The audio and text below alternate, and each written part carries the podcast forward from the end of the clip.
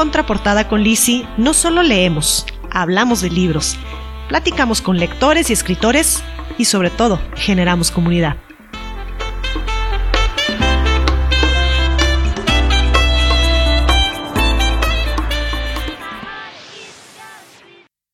Hola, ¿qué tal? ¿Cómo están? Buenos días, tardes, noches, en el momento que se encuentren escuchándonos. Espero que estén muy bien. Bienvenidos a Contraportada. A través de este podcast buscamos crear un espacio para lectores y, ¿por qué no?, también para quienes aún no han adoptado este hábito, pero que en algún momento quizá lo puedan llegar a hacer. ¿Qué van a encontrar en contraportada? Bueno, déjenme primero que nada me presento.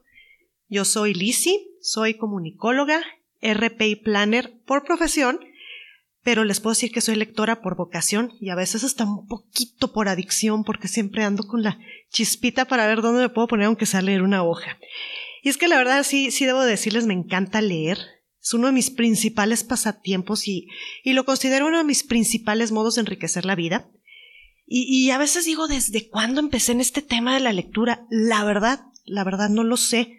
No sé cuál fue mi primer libro ni siquiera Seguro fue en primaria, eso sí me queda lo más claro que en el tema de la lectura me adentré en esas fechas de primaria.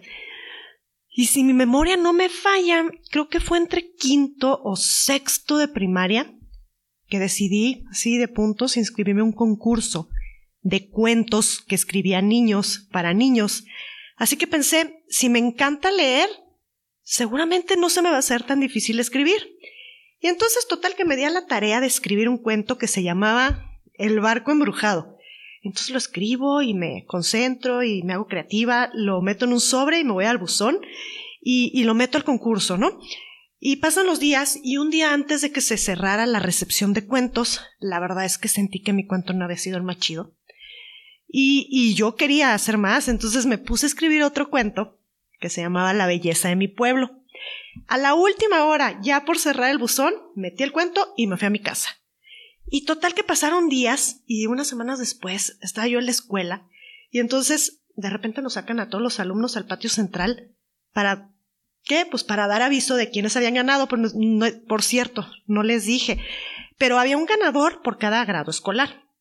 Entonces todos los cuentos que iban a estar premiados se iban a publicar en un libro que editaba Sammons que se llamaba De niños para niños.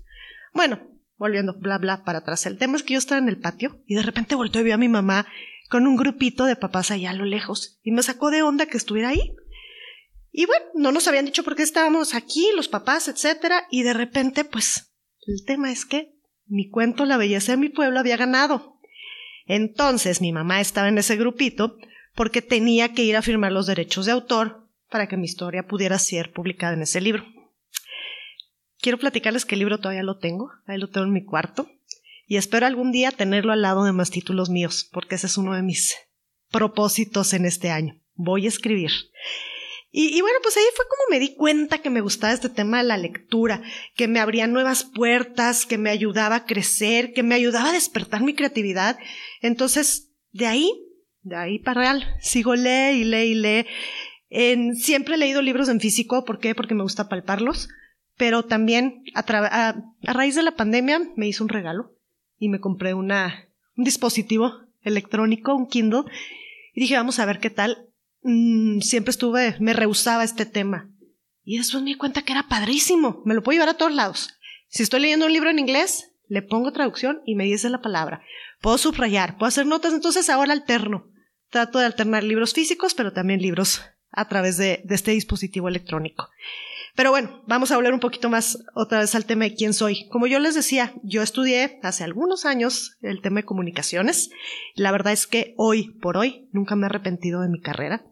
Me encanta la carrera, me encanta mi profesión, porque estoy segura que la comunicación es la base de todo, la base de la relación, la base de nuestra transformación y de nuestra trascendencia. Y la verdad es que los libros creo que son algo parecido. Creo que el libro es un instrumento para trascender, pero también para comunicar.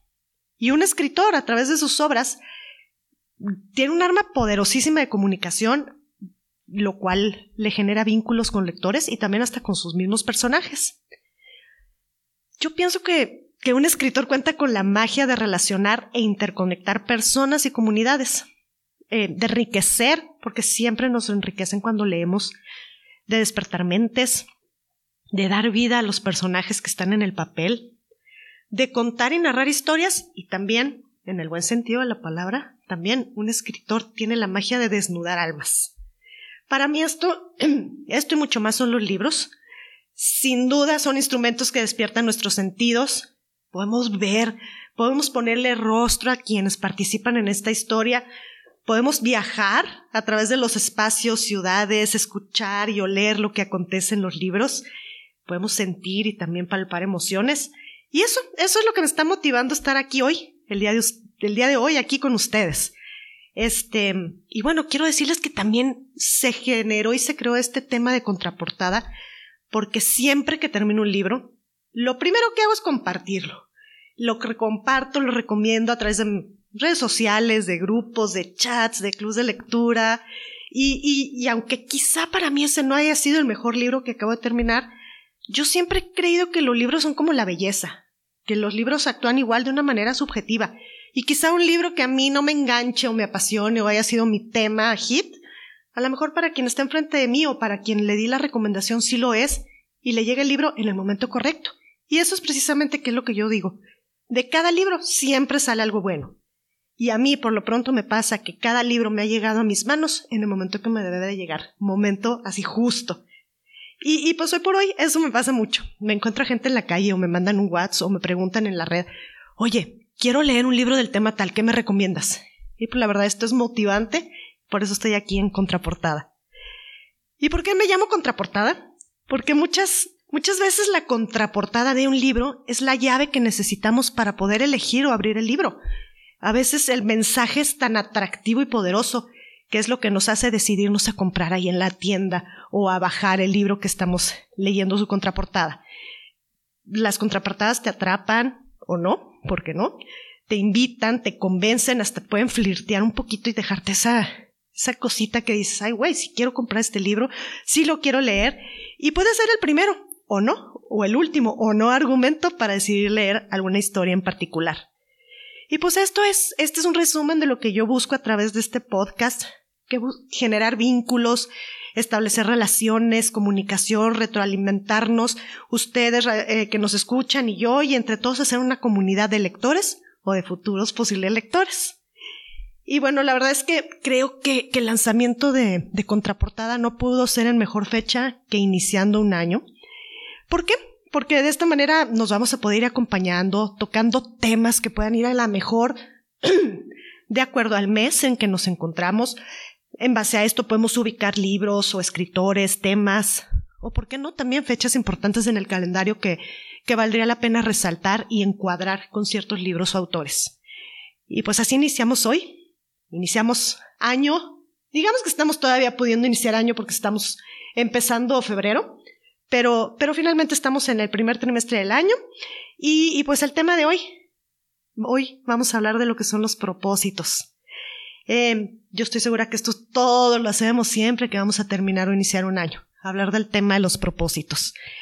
¿Qué quiero hacer con este año que voy a empezar? Y la lista puta, puede ser tan grande o tan chica como queramos. Pero es típico empezar por en enero, en enero me pongo a dieta en enero voy a empezar a ir al gym.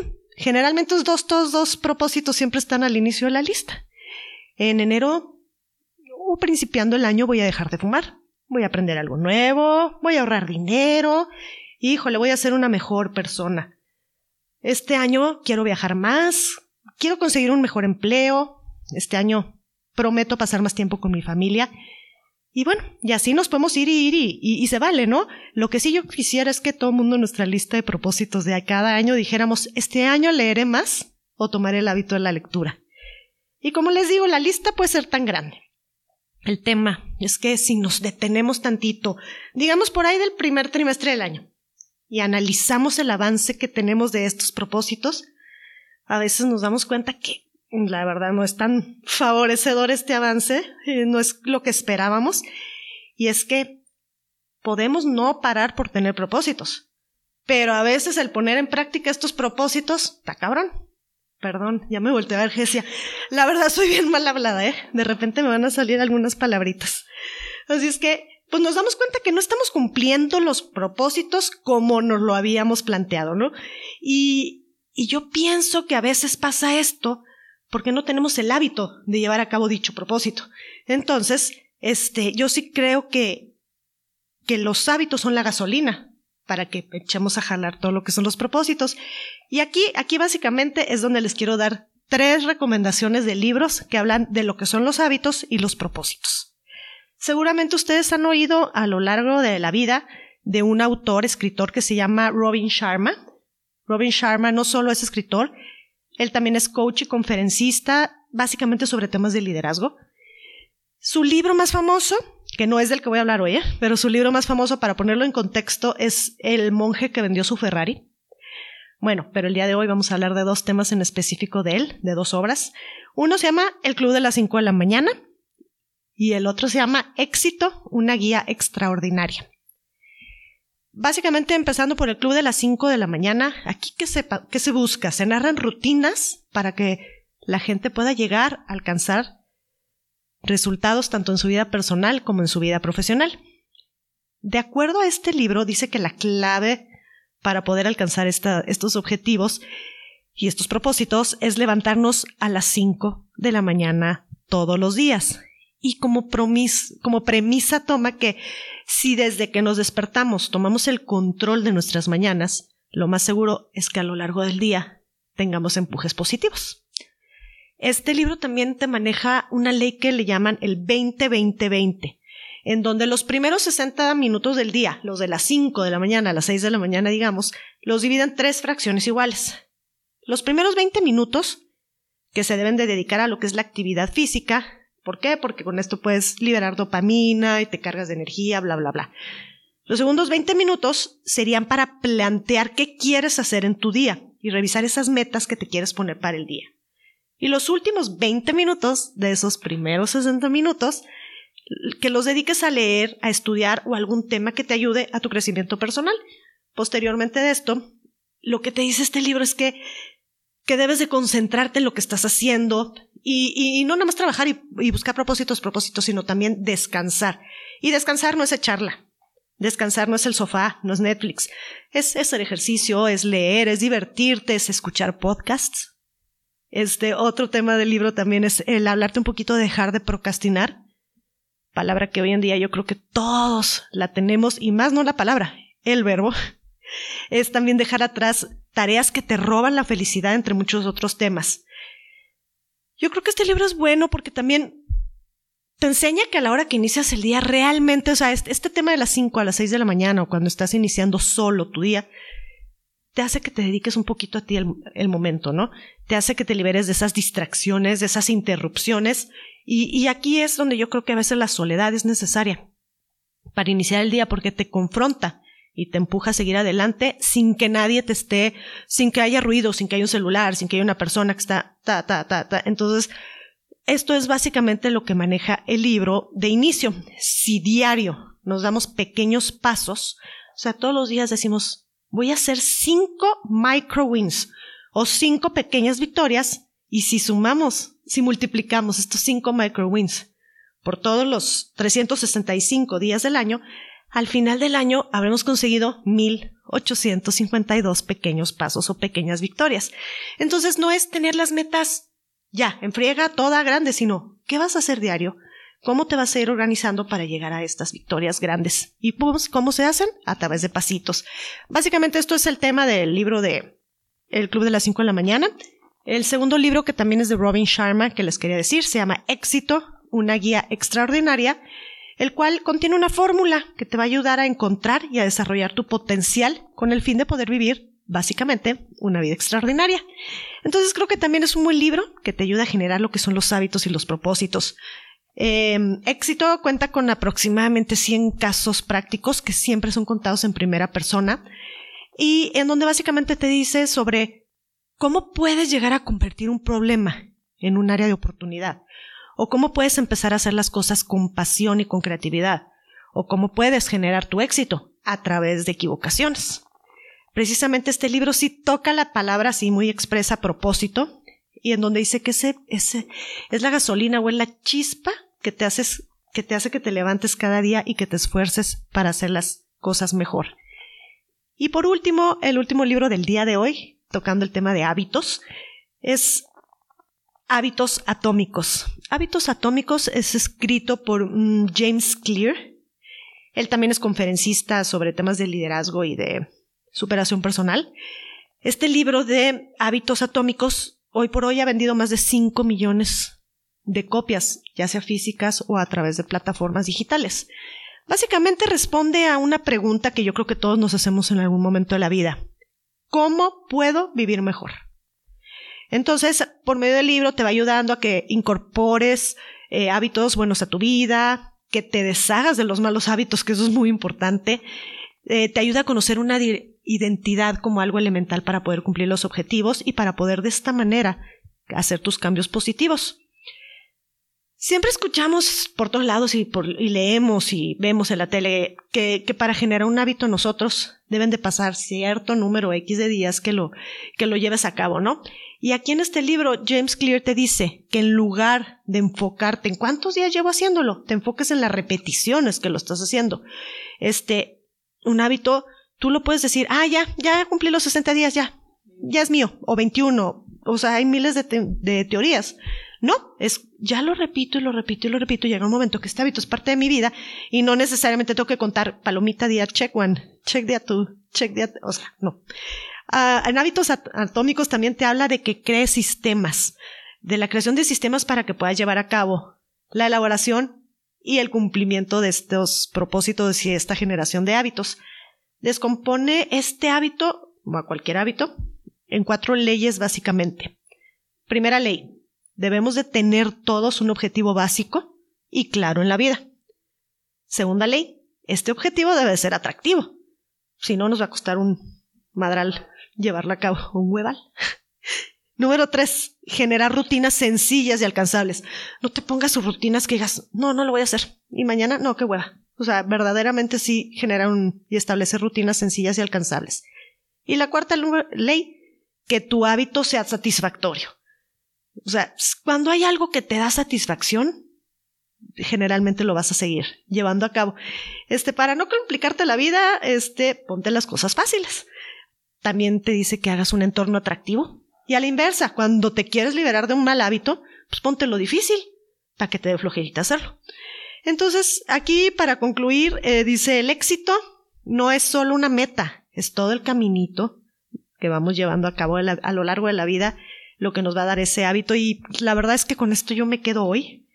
Yo los invito a todos ustedes a que caminemos juntos en este maravilloso número, maravilloso mundo de los libros y que si aún no tienen este hábito de la lectura como un propósito, quizá empecemos por dar esos pequeños pasitos. Porque esos pequeños pasitos, esa hojita, esos cinco minutos que le dediquemos a este tema, y si lo vamos sumando, al rato nos vamos a dar cuenta que, ya llevas un libro y que llevas dos libros y que ya te gustó y que entonces te vas a aventurar por ciertos temas, ¿no? Gracias por escucharme, muchas gracias por seguirme a todos hasta aquí. Gracias, les invito a nuestro siguiente episodio este, a través de las redes, aquí se las comparto, pero, pero bueno, las sorpresas seguirán y a través de estas redes también les voy a seguir diciendo qué tema sigue o qué entrevista, porque iremos alternando entrevistas, recomendaciones de libros, de escritores, pláticas. Estoy buscando a también escritores para que, para que compartan este espacio con nosotros. Este, nos escuchamos en nuestro próximo contraportada. Bueno, y les voy a pedir un favorzote. Síganme, síganme a través de la cuenta de Instagram, arroba contraportada con Lisi.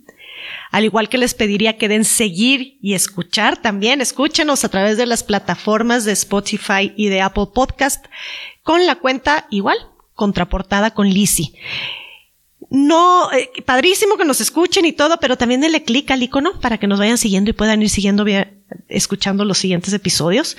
Este, les pido de favor ahora en Spotify ya nos pueden poner estrellitas, lo cual genera una calificación del podcast. Entonces, entre más estrellitas tengamos, pues mejor estaremos posicionados y creceremos más como comunidad de lectores. Y pues gracias, gracias de verdad por iniciar esta aventura conmigo, gracias por acompañarme hasta aquí, que tengan un gran día nos escuchamos pronto. Bye bye.